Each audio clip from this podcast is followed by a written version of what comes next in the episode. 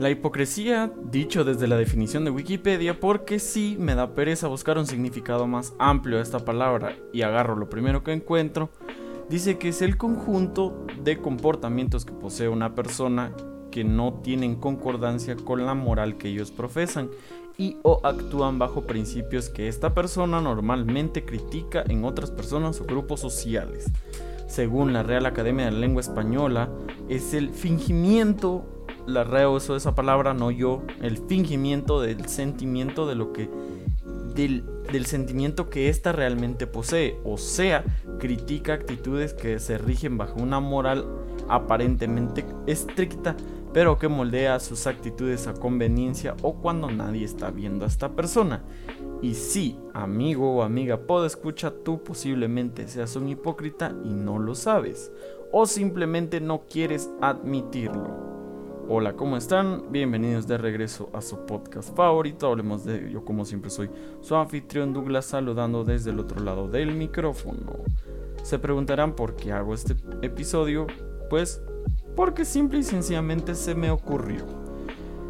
Y como es costumbre, yo estaba navegando por la cloaca de internet y cuando me refiero a la cloaca me refiero a Twitter. ¿Se recuerdan si ustedes vieron la película de Kingsman 2 o bien llamada Kingsman El Círculo Dorado, en las primeras escenas el protagonista Exy está rodeado por chingos de policías fuera de un, de una, de un búnker subterráneo, por decirlo de algún modo. Y entonces él dice que necesita salir apresuradamente porque tiene una cena a la que no puede ausentarse. Entonces su única alternativa es aventarse a las alcantarillas hacia las aguas negras y salir cubierto de mierda.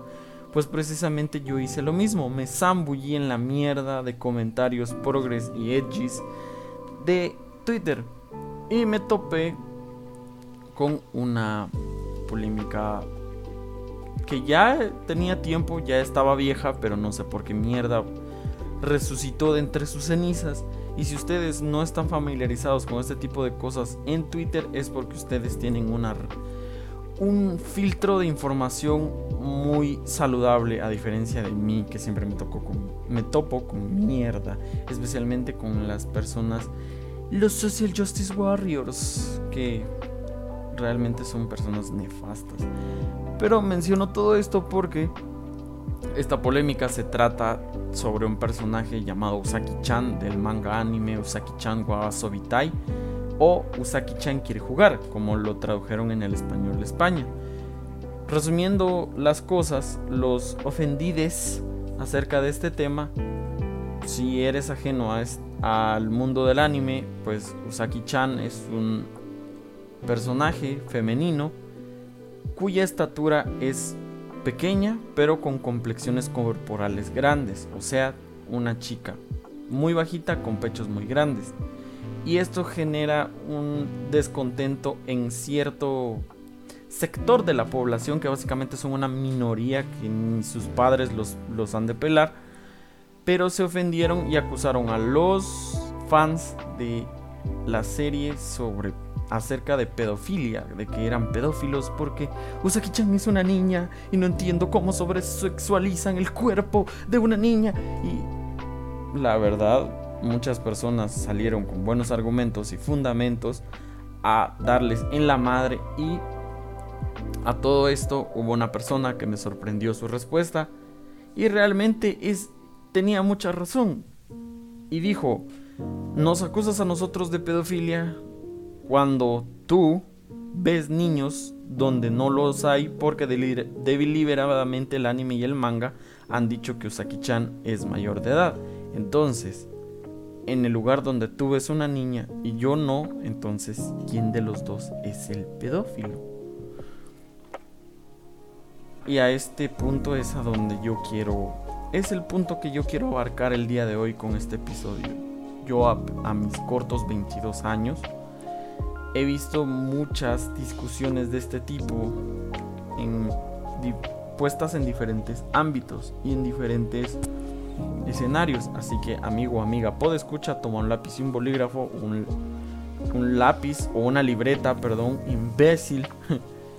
toma una libreta y un lápiz y toma nota. Vamos a saber, vamos a estudiar si eres un hipócrita o no.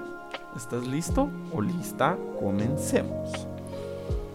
Para empezar, voy a empezar por el principio. Ah, no es cierto. Para empezar voy a abarcar desde el tema muy personal acerca de la religión. Mi familia me acusa un chingo de ser ateo cuando yo, sinceramente, y, lo digo aquí, yo abiertamente no soy religioso. No me gusta la religión ni tampoco busco pertenecer a una religión.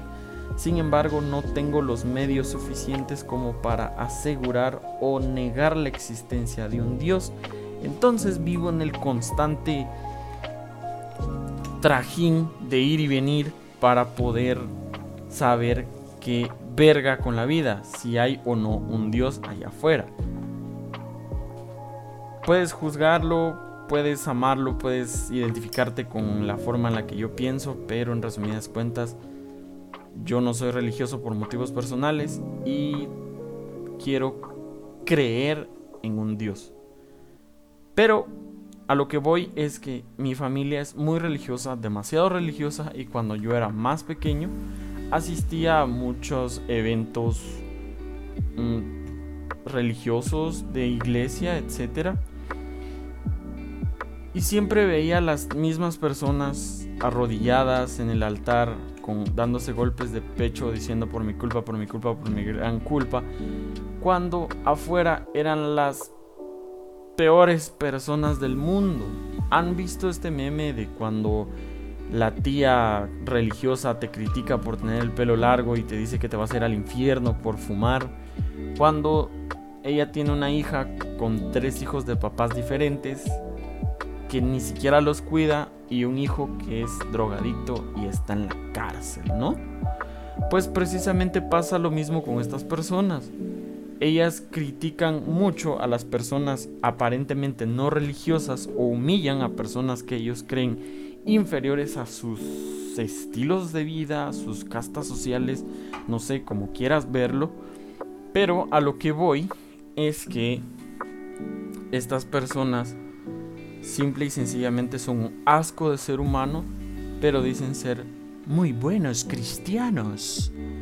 Entonces yo leí una frase hace algún tiempo, ya ni siquiera recuerdo de quién era, pero decía, me gusta ser un buen ser humano sin el soborno divino. Y seamos sinceros, muchas personas religiosas, incluso ustedes dentro de la audiencia, puede que hagan actos bondadosos por el simple hecho de decir, Dios va a ver mi acto de bondad y me va a recompensar en el cielo cuando me muera para eso no hagan nada. O sea, es lo mismo decir, ojo, miren, estoy ayudando a los pobres solo para tener aceptación social, que decir, voy a ayudar a un pobre para que Dios me ayude a mí. Entonces, ¿qué está pasando ahí? ¿Por qué no simplemente podemos ser buenos seres humanos para empezar? Por otro lado, tenemos el asunto de que en la Biblia abiertamente, en los pasajes donde Jesús comienza a acercarse a las personas, dice deliberadamente que todos son bienvenidos a pertenecer al reino de Dios. Quien desea acercarse a Dios es bienvenido. Sin embargo, la iglesia es la primera en rechazar a la comunidad LGBT. Aquí en donde yo vivo había una persona de la comunidad LGBT que abiertamente se identificaba como mujer.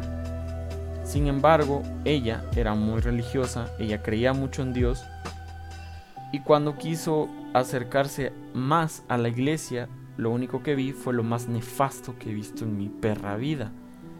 Señoras de las más devotas a la iglesia denigrándola y tratándola súper mal solo por el simple hecho de ser...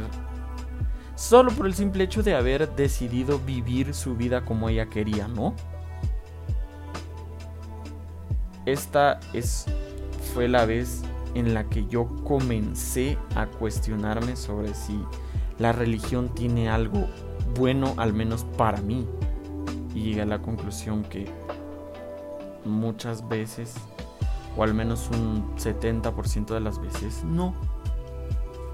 Continuando con el tema de la hipocresía religiosa, vemos que cuando el movimiento feminista empieza a exigir el aborto legal, al menos en este país que aún no es legal, las primeras personas que salen a flote para contrariar el movimiento son personas de la comunidad religiosa, diciendo que están, que están cometiendo asesinato, que están asesinando niños, que eso va en contra de lo que dice la Biblia, bla, bla, bla, bla. Pero al Vaticano le tomó solo dos mil años darse cuenta que la pedofilia es un y lo más nefasto que puede hacer el ser humano. Y aquí caemos al plot twist más plot twist de la historia de los plot twists. Es que si pongamos el supuesto de que una muchacha, madre soltera, porque un hijo de perra la embarazó y se fue mucho a la verga, la dejó sola con, con su bendición, como le dicen ellos, y la convencen de que no aborte en el, en el caso de que sí pudiera abortar. La convencen de que no aborte y a esta pobre muchacha sus padres la echaron de casa, no tiene quien le ayude y tiene que buscar como tres trabajos para poder sobrevivir. Para empezar la situación está tan jodida que a lo mucho va a conseguir un trabajo de mierda donde la traten mal y le paguen mal. Entonces nace un niño en un lugar donde va a crecer con muchas carencias, con una madre que lo va a cuidar como pueda y como el sistema se lo permita. Y en el supuesto de que a la madre le vaya muy mal, el niño va a empezar a sufrir de desnutrición, ¿no? Y después el niño va a salir a la calle un día a pedir comida y va a estar muriéndose de hambre en una banqueta y va a pasar una de nuestras hermanas cristianas iluminadas por el Señor y solo lo van a ver y se van a ir mucho a la verga. ¿Por qué pelear por la vida de alguien para hacer que venga a sufrir a este mundo? Y especialmente si el niño cuando ya crezca y desarrolle su individualidad y diga, no me siento bien con lo que soy ahora. ¿Por qué no puedo cambiar? Se hace abiertamente homosexual o transexual. Uy, está condenado al infierno según nuestras hermanas religiosas. ¿Por qué siempre se les ocurren estas mamadas? ¿Por qué siempre cuando una persona va a actuar de manera diferente, siempre la acusan de hereje, de que se va a ir mucho a la pinche chingada, se va a ir al infierno y demás cosas. ¿Por qué no simplemente aceptan y ya? Y ahora que toco el tema del aborto, vamos a pasar con respecto al movimiento feminista. Yo abiertamente digo, no estoy a favor del aborto, en el caso remoto de que yo fuera un médico que al quien le piden realizar un aborto, yo, yo no lo haría. Sin embargo, yo tampoco le prohibiría a alguien que aborte porque es su cuerpo y mucho menos le prohibiría a alguien salir afuera, salir afuera, sí, estúpido, salir y exigir que el aborto se convierta en en un proceso legal yo no le prohibiría a nadie hacer eso. Tampoco estoy a favor de las marchas donde han habido destrucción material y demás cosas. Pero sé que en el fondo la, única manera para hacerse notar fue a través de, de estos, por decirlo de un modo, entre muchas comillas, actos delictivos porque si hubieran seguido con marchas pacíficas, nadie las hubiera volteado a ver porque seamos sinceros, la sociedad está tan mierda que jamás hubiéramos volteado a ver que las mujeres están sufriendo de abusos, asesinatos y desapariciones. Habiendo dicho esto, este pequeño disclaimer para que no saquen nada de contexto, muchas veces la población vulnerable o el porcentaje de mujeres vulnerables que realmente requieren el proceso del aborto legal ni siquiera saben que pueden exigir sus derechos para que se apruebe este procedimiento. Por eso, este movimiento social aboga también por todas las mujeres, por las que están desinformadas y por las que están informadas. Y eso está muy chido, porque no se va a beneficiar solo un pequeño grupo, sino que se van a beneficiar todas. Sin embargo, aquí abro el gran paréntesis o como quieran verlo, las comillas, lo que sea. Hay un porcentaje de estas personas que quiere aprovecharse del hecho de que legalicen el aborto utilizando como chivo expiatorio como excusa moral a las personas que sí realmente necesitan este, este procedimiento. ¿A qué voy con esto? mujeres que, alegan de que quieren vivir su sexualidad como ellas quieran sin, sin cuidarse. Y pues está bien, háganlo. Nadie les va a decir que no. Pero no pongan o no interpongan a las personas que realmente necesitan el aborto o las usen como chivos expiatorios para que ustedes se beneficien cuando realmente no lo necesitan. Eh, y la mayoría de estas personas que estoy diciendo, o a las que estoy mencionando o describiendo, son quienes utilizan también utilizan nuestro pan de cada día, porque seamos sinceros, la violencia de género, abusos, violaciones y asesinatos de mujeres están a la vuelta de la esquina, son nuestro pan diario de cada día lamentablemente porque nadie hace nada. Entonces, utilizando esta problemática, esta vulnerabilidad social, estas mismas personas que no tienen escrúpulos, que simple y sencillamente quieren aprovecharse de la situación, utilizan estos, todo este problema para esparcir un discurso de odio, para regar su veneno por todas partes, para así poder desquitarse de algún pedo mental o sentimental que traigan muy dentro. Cuando las personas que realmente quieren un cambio en la sociedad, las personas que realmente ven cómo está de jodido todo, ellas lo hacen anteponiendo su, beneficio personal, ¿no? Como si fuera una hermandad, donde todas actúan como una sola y, demás. Y las personas que peor manejan el movimiento social, las personas más nefastas, a las llamadas feminazis, perdón si se, se ofende a alguien en la audiencia, pero necesito una palabra para separar a este pequeño grupo.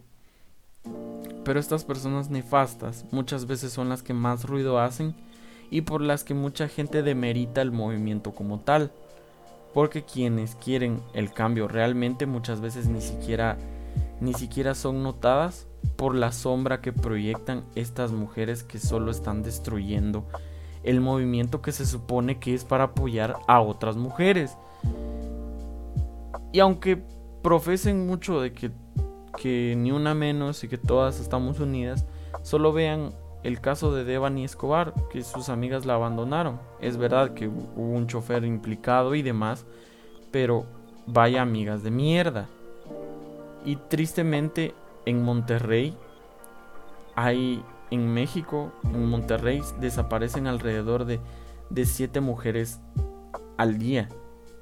O algo así leí, pero perdón si me equivoco, pero sí desaparecen un chingo de mujeres allá. O sea, está muy jodido. Y lo peor de todo es que a pesar de que se supone que el movimiento es para apoyar a otras mujeres, muchas veces las mujeres se ponen en contra unas de otras. Y ahora que toco el tema de, de las desapariciones también, paso a otro punto.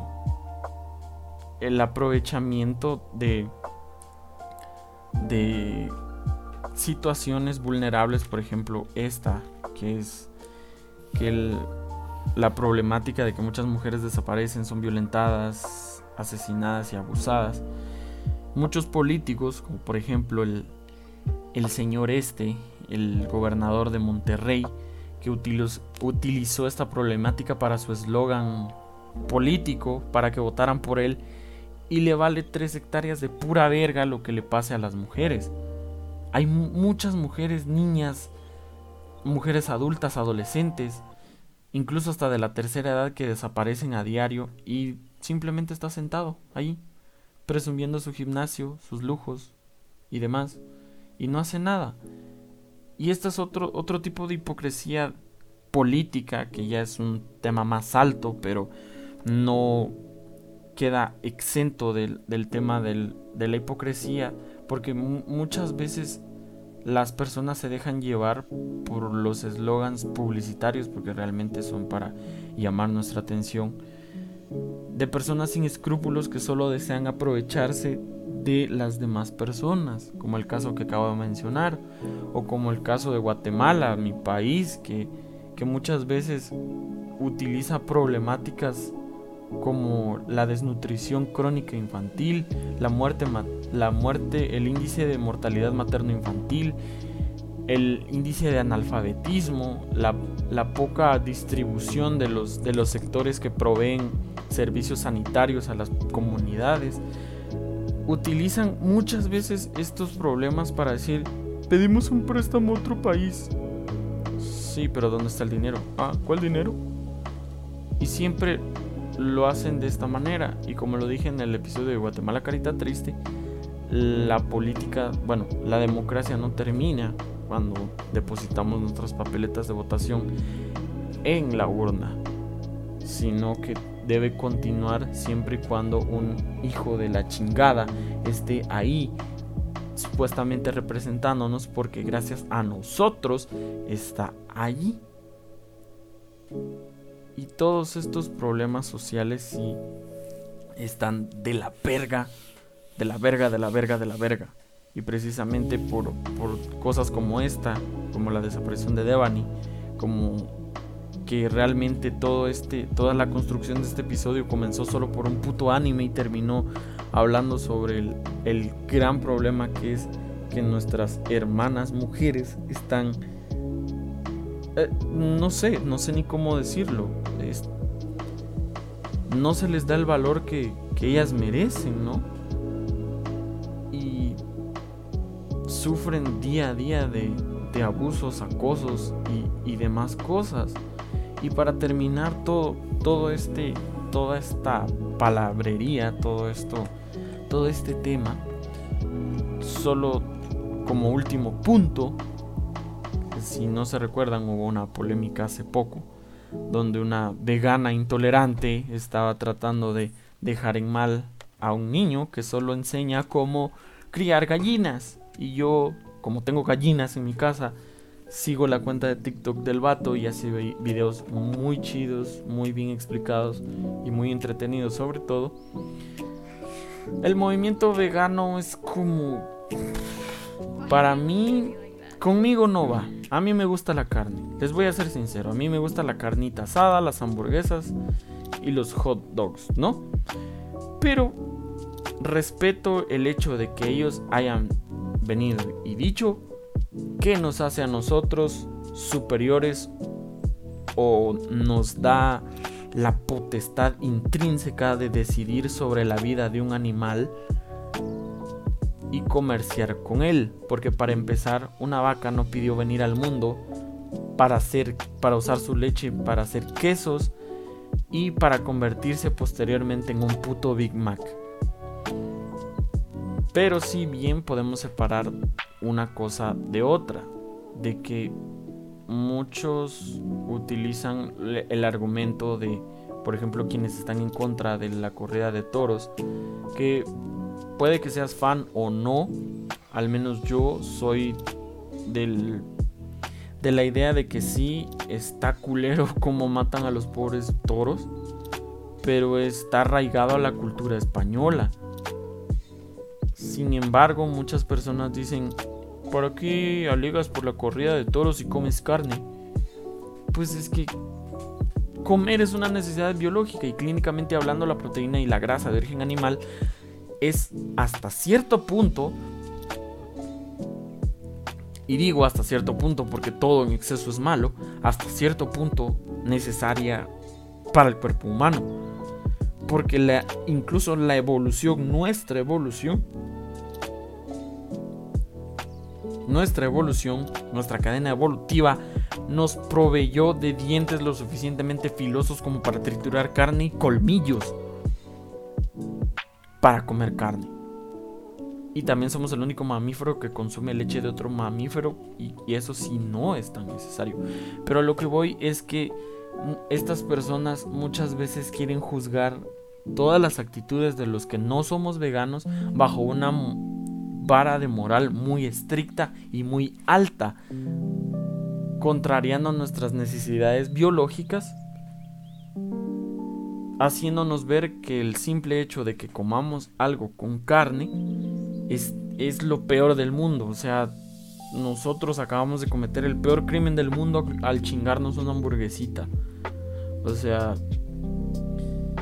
el problema con, con algunas personas, al igual que como lo dije con el movimiento feminista, es que puede que hayan personas que lo hagan de forma genuina, de corazón y con muy buenos argumentos y que dicen, ok, respeto que no seas vegano, pero yo soy vegano por tal y tal razón, espero que respetes el hecho de que yo sea vegano.